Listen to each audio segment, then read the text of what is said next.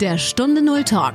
Erfolgreiche Unternehmerinnen und Unternehmer sprechen über ihre Stunde Null, ihre Herausforderungen und über ihren persönlichen Phoenix-Moment. Eine Zeit, die ihr Leben für immer positiv verändert hat. Lerne von ihren Erfahrungen. Und hier ist dein Gastgeber, Stefan Hund.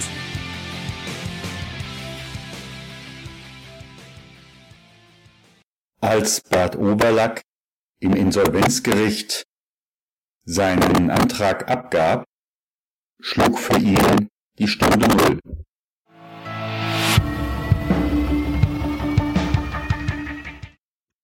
Lieber Bert, ganz herzlich willkommen. Vielen Dank, lieber Stefan. Wir kennen uns nun schon ein bisschen, aber die meisten, die uns zuhören werden, kennen dich noch nicht. Wer ist Bert Oberlack, wenn er nicht im Rahmen seiner Arbeit irgendwo erscheint.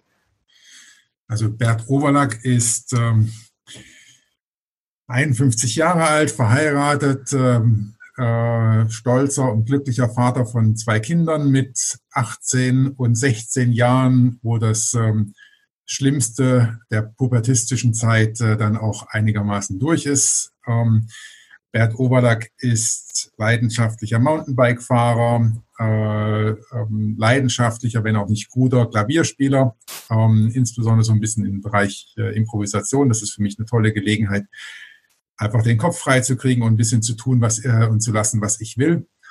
Ähm, und ähm, Bert Oberlack ist ein, ein Genießer äh, eines guten Tropfen Weins und des entsprechenden Essens dazu, ein Weltreisender, äh, dessen Ideal ist, dass die Welt ein Dorf ist und äh, der möglichst viele äh, wunderbare Ecken dieser Welt kennenlernen möchte, um sie einfach wertschätzen, äh, wertzuschätzen.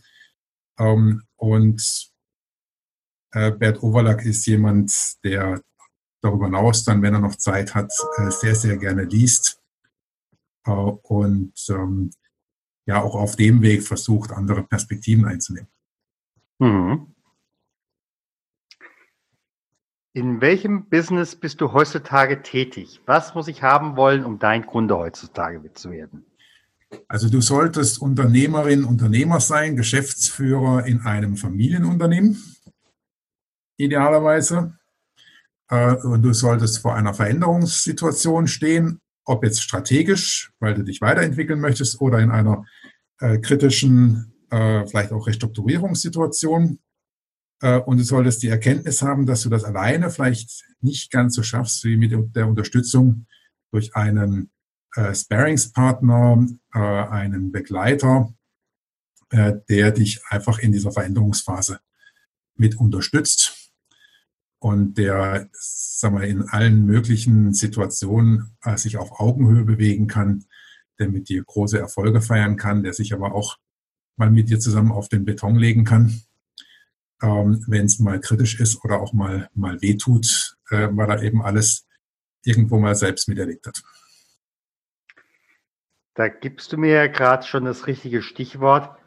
Was war deine Veränderung und was hast du früher gemacht?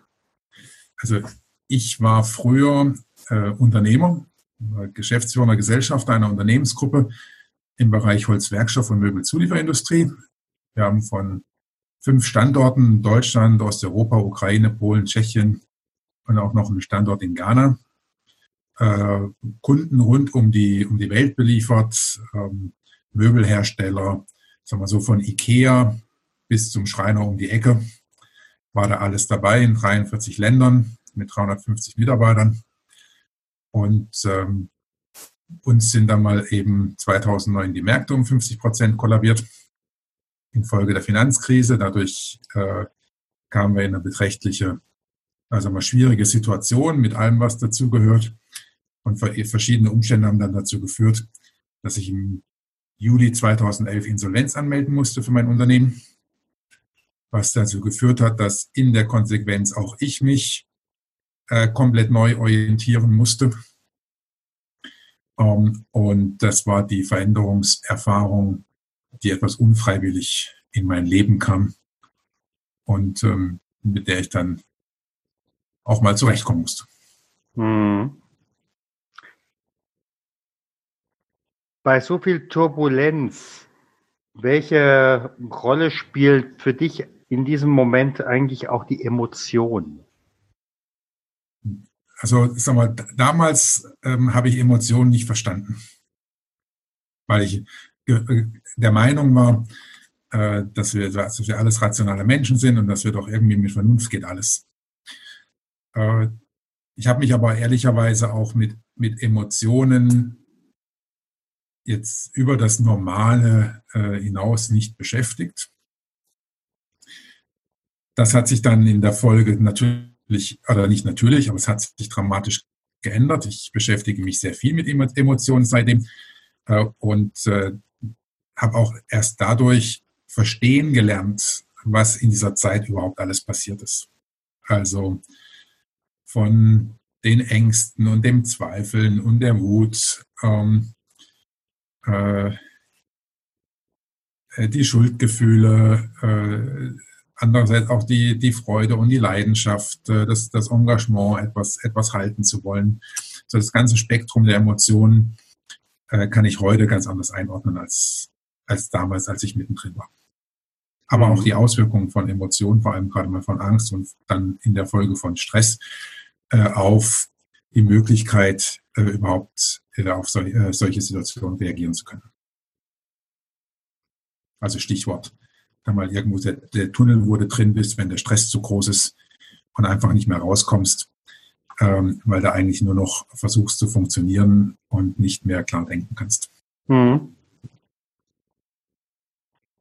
In dieser Zeit und in der, ich sag mal, Turnaround-Zeit, Wer waren so deine Unterstützer und deine Kritiker? Was macht einen guten Unterstützer in diesem Moment aus?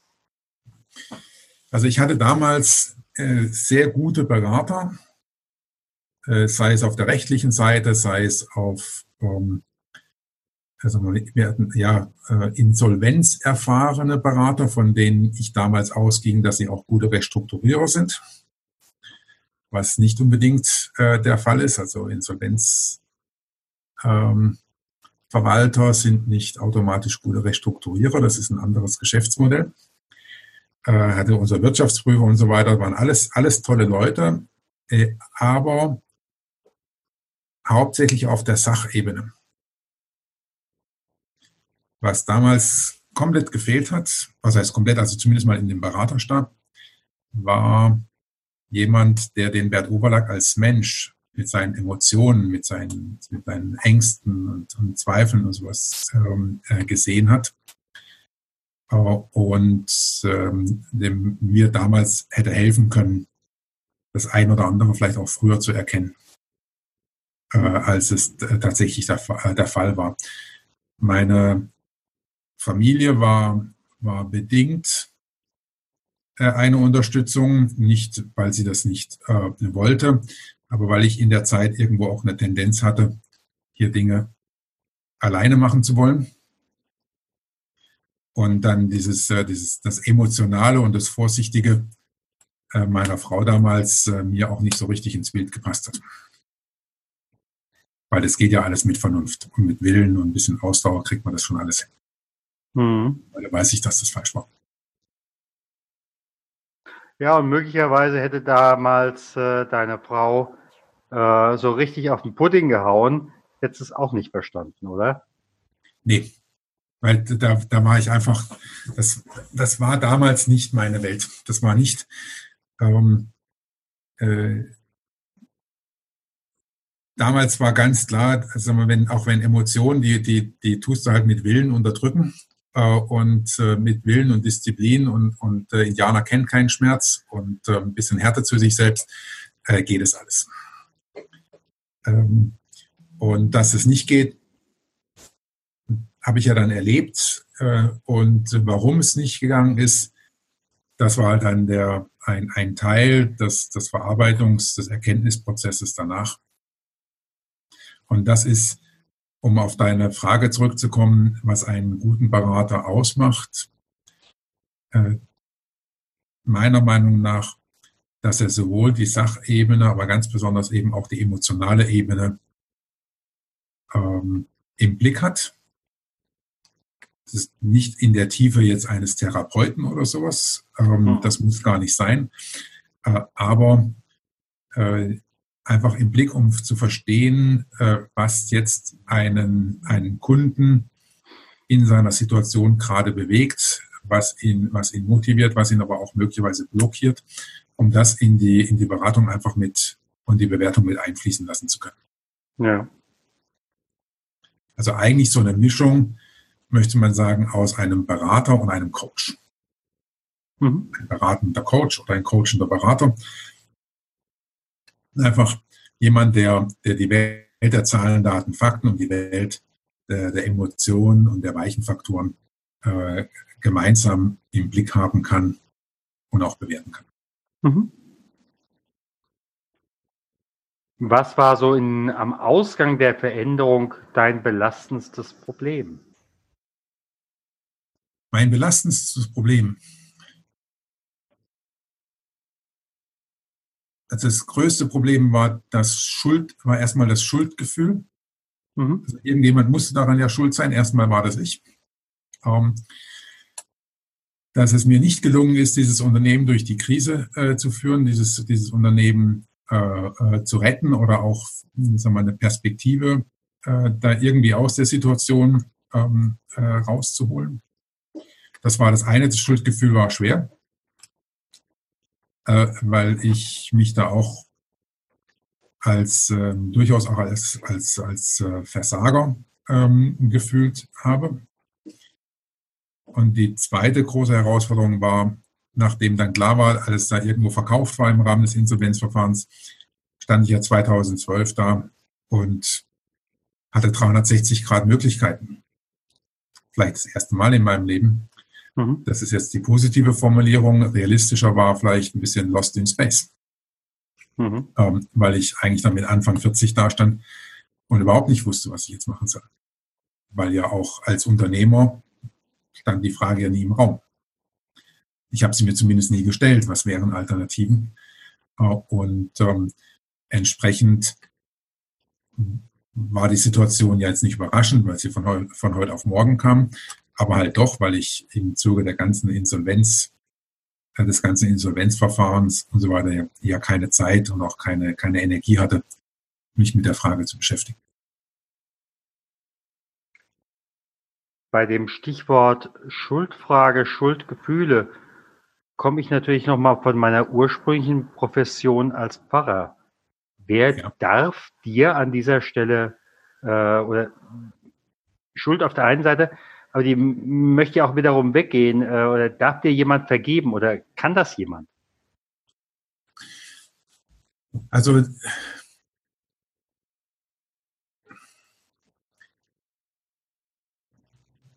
die, also die Frage ist jetzt nicht ganz leicht. Letztendlich ähm, habe ich lernen dürfen, durchaus dann auch mit Hilfe von außen, äh, dass diese Bewertung, die in der Schuld liegt, mhm. äh, äh das eigentliche Problem ist. Ähm, und ähm, ich mir selbst ja die Schuld zuweise. Es gab nie jemand, der, also mit mhm. Ausnahme ähm, ja, vielleicht meine, meine, meines Vaters verständlicherweise, äh, der mir die Schuld zugewiesen hat. Es gab keinen keinen Mitarbeiter, es gab keinen Lieferanten. Ähm, das war ja meine Bewertung. Ich bin nicht gut genug. Du, ich mhm. bin schuld. Und äh, in dem Moment, wo es mir dann gelungen ist, aus der Schuld die Frage der Verantwortung zu machen, also welche mhm. Antworten kann ich mir geben, war es ein konstruktiver Umgang.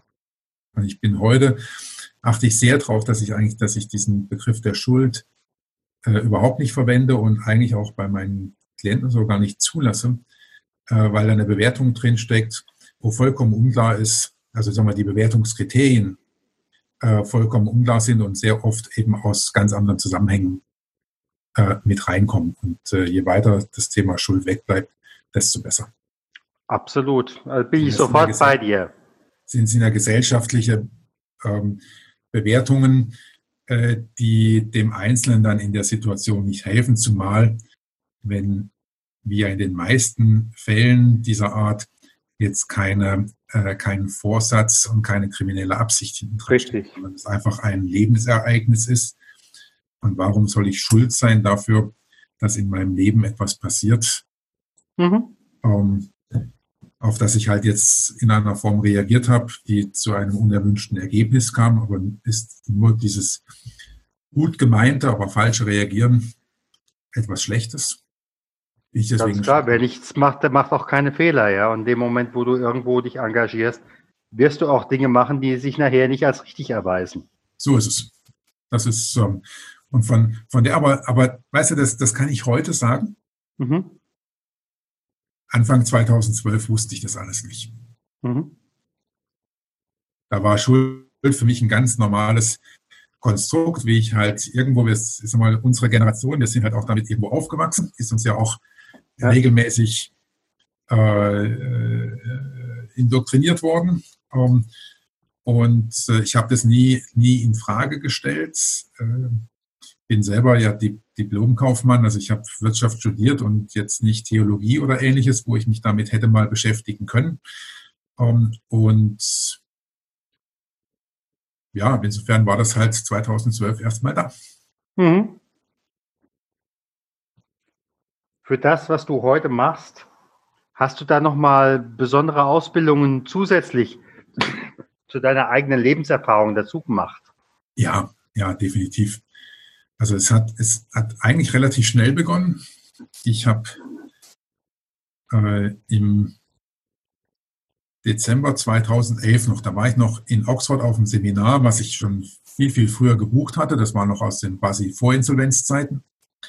Und da gab es einen Menschen aus Südafrika, einen Teilnehmer, äh, der hatte auf seiner Visitenkarte Neuroleadership draufstehen. Mhm. und hatte keine Ahnung, was das sein soll und hatte mir das erklärt und dann fand ich cool, also Gehirn, äh, Neurowissenschaften und Führung zu kombinieren ähm, und habe dann ein, ein Fernstudium in Australien entdeckt.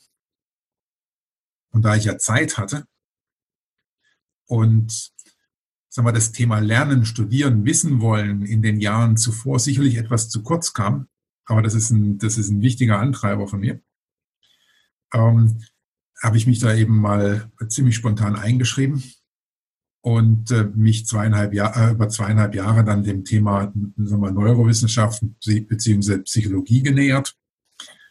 Ähm, und das hat mir dann auch den, sagen wir, den Zugang zur Psychologie und später den ganzen ähm, Themen, Emotionen und so weiter erleichtert. Ich habe diverse Coaching-Ausbildungen gemacht, ähm, äh, Trainerausbildungen, ähm, nochmal hier ein neurowissenschaftliches Studium in Deutschland und ähm, ich promoviere auch im Moment äh, im Bereich ähm, äh, Führung, äh, also Wirtschaftspsychologie und Führung, ähm, weil das einfach für mich jetzt ein, ein Teil der Möglichkeit ist, die ich machen kann. Äh, und ähm, Lernen und, und, und Wissen wollen Mhm. eben für mich ein wichtiger Antreiber ist. Mhm. Ich habe in meinen Gesprächsrunden immer eine Fee. Ja, Und diese Fee kommt zu dir und sagt, Bert, wenn du jetzt Ja sagst, kannst du morgen an deinem letzten guten Punkt, Klammer auf, den kannst du dir aussuchen, deines alten Lebens aufwachen. Oder wenn du Nein sagst, bleibt alles wie bisher. Morgen Abend komme ich und dann erwarte ich, Bert, von dir eine Antwort. Was würdest du der Fee sagen? der letzte gute Punkt, habe ich das richtig verstanden? Ja, das heißt also, dann, als es mit dem Holz noch alles in Ordnung war, Ja. Würdest du gerne in dieses alte Leben zurückgehen? Oder in dieses jetzige Leben? Wie gesagt, wenn du in das alte Leben zurückgehst, hast du aber nicht das Know-how von heute. Also, das ist eine sehr spannende Frage. Ähm, und ich würde nicht zurückgehen wollen. Ähm, aber ich möchte es auch, das möchte ich nicht ganz so äh, stehen lassen. Für mich, ich mag diesen Vergleich nicht. Ich war sehr gerne Unternehmer. Ich, wir, hatten eine tolle, wir hatten ein tolles Team, wir hatten eine tolle Mannschaft, wir hatten tolle Kunden. Ähm, und es war eine, das war eine sehr schöne Zeit Mhm. ähm, die mir sehr viel ermöglicht hat ähm, und die in dieser Zeit auch gut war. Und jetzt ist eine andere Zeit. Ja, Seit jetzt ist aber nicht besser oder schlechter, sie ist anders. Ich habe andere Möglichkeiten, klar, ich kann andere Dinge machen. Ich habe aber auch andere Grenzen. Mhm. Ähm, und ich bin froh mit dem, was ich heute tue, auch in der Art und Weise, wie ich es tun kann. Ähm, äh, es macht mir auch viel Freude. Äh, ich finde es faszinierend und schön und sehr befriedigend, was, was, ich, was ich für meine Kunden, mit meinen Kunden erreichen kann. Und ich möchte nicht zurückschrauben. Mhm. Nee, also der Weg, auf dem ich jetzt bin, ist gut. Coaches gibt es ja in Deutschland viele. Ja. Und da ist für mich so die Frage, wenn du auf deine Mitbewerber schaust, was unterscheidet dich von deinen Mitbewerbern, wenn du jetzt gerade an das denkst, was du einfach auch so die Jahre hinweg nach hinten geguckt mitbringst? Ja, also du hast recht, es gibt viele Coaches. Da muss man schauen, ähm, es gibt natürlich auch viele Coaching oder Bereiche, in denen Coaches ähm, sich tummeln oder zum Themen, Aufgabenstellungen, Probleme, Herausforderungen, die, wenn ich mir meine Kunden anschaue und auch meine Zielkunden, dann ist, sag mal, das sind zwei, vielleicht drei wesentliche Faktoren. Ähm, der eine äh, Faktor ist, dass ich sagen wir, die Bandbreite des Lebens äh, schon ziemlich breit ausgekostet habe, was ich vorhin schon sagte. Also ich kann, mhm. wir können morgen zusammen ein, ein, ein, ein zweistelliges Umsatz- und Ergebniswachstum zusammen feiern und ich feiere dieses rauschende Fest mit, aber in voller Begeisterung. Ich lege mich aber übermorgen auch mit dir auf den Beton, mhm. kann dir immer noch authentisch in die Augen schauen und sagen, ja, ich weiß, wie sich das anfühlt. Ich war da. Mhm. Ähm, ich glaube, dass es extrem wichtig ist, besonders als, auch als Coach, äh, diese authentische Erfahrung äh, zu haben, um damit eben dann auch die entsprechende Empathie mitentwickeln zu können. Mhm. Nicht, dass es für jedermann zwingend ist, aber ich glaube, dass es ein Vorteil sein kann. Ähm, und der, der zweite Punkt ist, dass ich für mich diese weichen Faktoren, ich habe die immer schon praktiziert. Also was jetzt so kommt als Supportive Leadership oder, oder coachende Führungsstile, das habe ich mein Leben lang gemacht. Ich wusste es halt nur nicht. Ich habe dem keinen Namen geben können, weil es für mich auch irgendwo normal war. Mhm. Äh, das heißt, ich kann mich sowohl auf der Sach- wie auch auf der, auf, der, auf der emotionalen oder persönlichen Ebene sehr gut bewegen. Und es braucht halt immer beides, gerade bei inhabergeführten Unternehmen.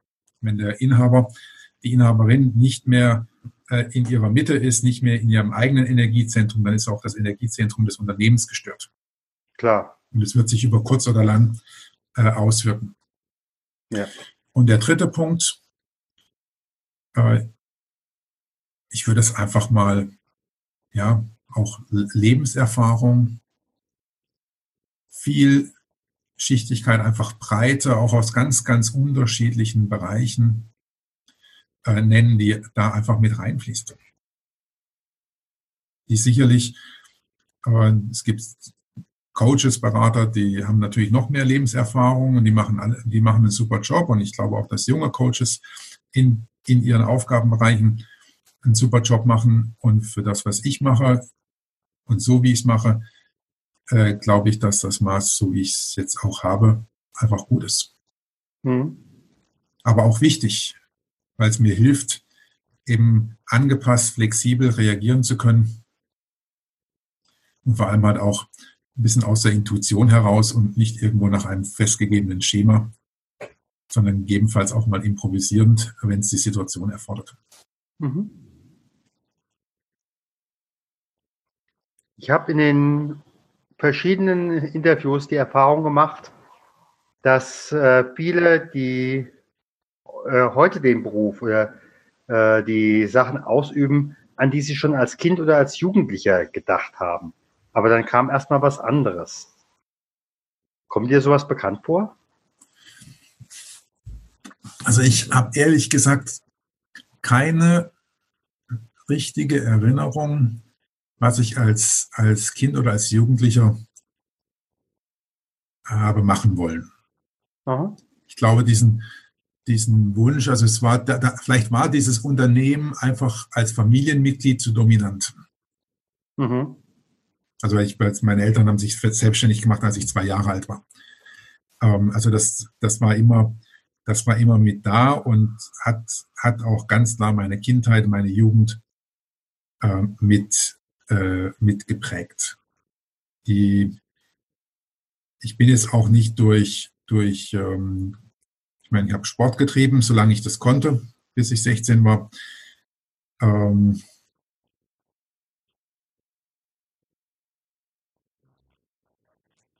was so kam, das ist aber dann eher in die 20er Jahre rein, war wirklich die Freude an der Welt. Also so mhm. dieses Raus, äh, die, wir, diese klassischen Rucksackreisen und so weiter. Und das ist, das ist der Punkt, der mir heute fehlt. Also ich war früher als, als, als Geschäftsführer weltweit unterwegs. Und wenn es einen Teil gibt, den ich heute, den ich heute vermisse, dann ist es, dann ist es die internationale Komponente, äh, einfach ähm, äh, internationaler exponiert zu sein, auch mal wieder einfach von, von anderen Orten der Welt auf, auf Europa oder Deutschland schauen zu können, aber auch von dort einfach die Welt und äh, wahrnehmen zu können, beziehungsweise wie, wie dort gelebt wird und ähm, ja, das Internationale und die, die Unterschiede und die Vielschichtigkeit einfach mhm. äh, erleben und genießen zu können. Aber in meiner Kindheit wüsste ich nicht, was, also kein, kein, habe ich keinen, keinen Bezug. Mhm. Mir war es halt nur aufgefallen, dass eine Reihe äh, von Interviewpartnern gesagt haben, in der Kindheit oder in der Jugend, da wollte ich das schon mal machen, aber dann hat es mich in einen ganz anderen Bereich hingebracht. Jetzt ja, was, was, was bei mir war, ich meine, ich war mehrere Jahre Schulsprecher. Also ich bin schon in, in, in, in Führungs- und Verantwortungsfunktionen gegangen. Ähm, das, das Jahr, und das ist sicherlich auch, jetzt bin ich halt keine direkte Führungskraft, aber ich begleite, meine, so wie ich Führung ja sowieso verstehe. Ähm, ja, aber das wäre der einzige Punkt, mhm. den ich, der mir im Moment ins Bewusstsein kommt. Aber vielleicht muss ich da mal gut drüber schlafen. Ja, du, manchmal äh, liefert auch das Unterbewusste nach. Ja. Wenn ich mal so in die Zukunft schaue, vielleicht 2024, wo steht Bert Overlack da? 2024, das ist fünf Jahre von fünf heute. Jahre. Ja, also in fünf Jahren. Äh, in fünf Jahren habe ich eine, eine solide ähm, also eine Kundenbasis langjähriger äh, äh, Kunden, Klienten, die ich, die ich einfach begleite auf einer langjährigen Basis als, als Sparingspartner. Ähm, ich habe bis dahin meinen Doktor, äh, bin einen Teil meiner Zeit auch wissenschaftlich tätig. Ähm, Im Sinne von Forschung, aber möglicherweise auch Lehre. Und ich habe viel Zeit äh, darüber hinaus äh, für einerseits international zu reisen, aber auch für, für soziale Herzensangelegenheiten, die, die auch wichtig sind. Absolut.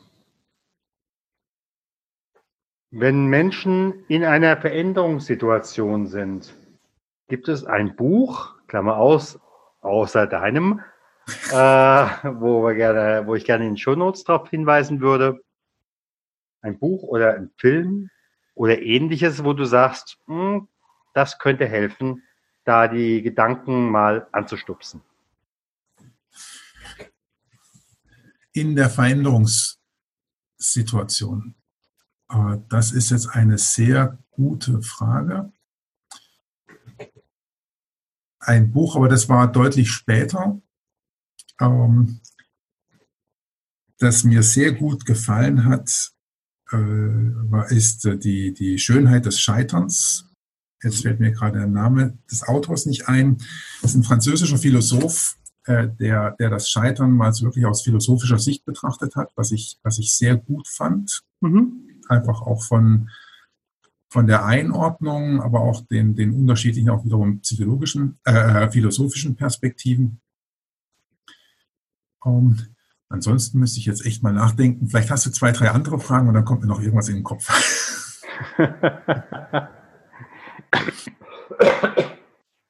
ich würde dich auf jeden Fall noch an, nach einer Lebensweisheit fragen. Nach einer Lebensweisheit. Ja. Äh, auch wenn ich, ja, die gebe ich dir gerne, weil die war früher unser Leitspruch, die, der, der stand auch ganz in großen Buchstaben bei uns im Unternehmen. Äh, ein Zitat von, von Henry Ford. Äh, wenn du heute noch das tust, was du gestern schon getan hast, wirst du morgen auch bleiben, was du heute schon bist. Ja. Auch wenn ich ein paar Jahre wirklich massiv dagegen verstoßen habe, ähm, weil, weil meine Emotionen äh, etwas im Weg stand, standen, mhm. äh, halte ich diesen, diesen, dieses, dieses Zitat, diesen, diesen Spruch doch für, für sehr weise ähm, und für, für extrem wichtig, gerade in Zeiten, äh, wo sich große Veränderungen abzeichnen. Und ich meine das jetzt nicht nur durch irgendwelche weltpolitischen Gefahren, sondern einfach auch auf einer politischen, äh, auf einer technologischen äh, mhm. Ebene, was, äh, was hier auf uns zukommt. Auch nicht nur, nicht, nicht nur in Gefahren, sondern einfach auch in Möglichkeiten. Ähm, und es ist einerseits die Offenheit, sich auf diese Veränderungen einzulassen, was auch wiederum bedingt, eigene Gewohnheiten und Rituale und, und, und liebgewonnene äh, äh, Themen vielleicht auch mal fallen lassen zu müssen. Und sich in dem Sinne äh, einfach immer wieder anzupassen. Aber das, auch das ist ja Leben, äh, Wendepunkte mitzugehen, mal eine, eine neue Richtung einzugehen, ähm, neue Dinge ausprobieren, zu experimentieren, zu lernen äh, und nicht immer nur auf dem gleichen Gleis zu fahren. Mhm.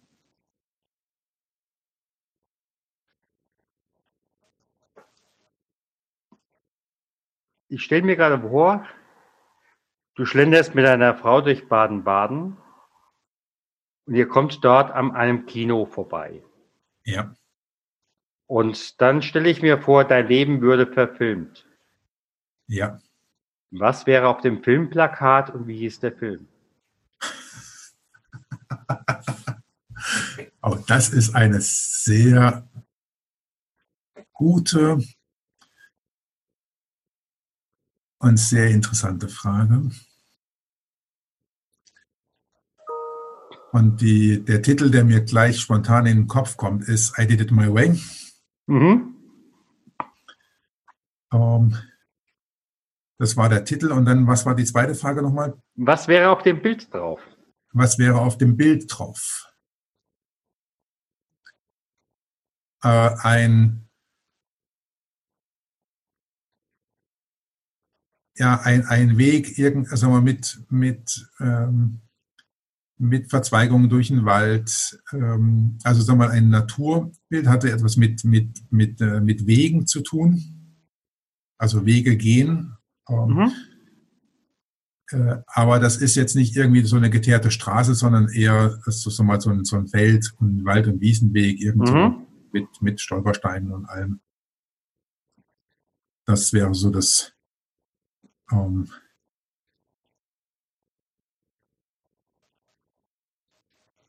ja, das, also das wird es wahrscheinlich so spontan jetzt mal gewesen sein. Ja. Mhm. Manch einer hat ein Goodie.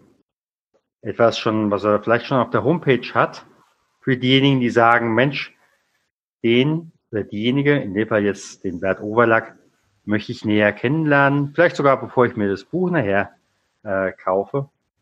Gibt es da bei dir etwas? Also bei mir gibt es in dem Sinne kein, kein Goodie.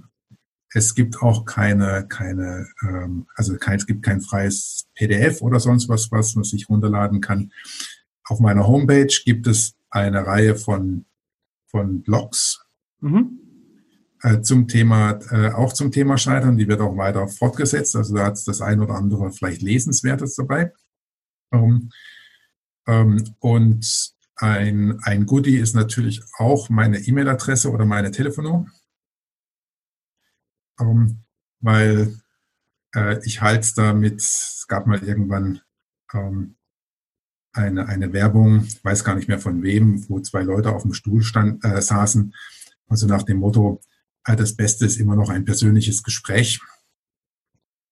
Ähm, und äh,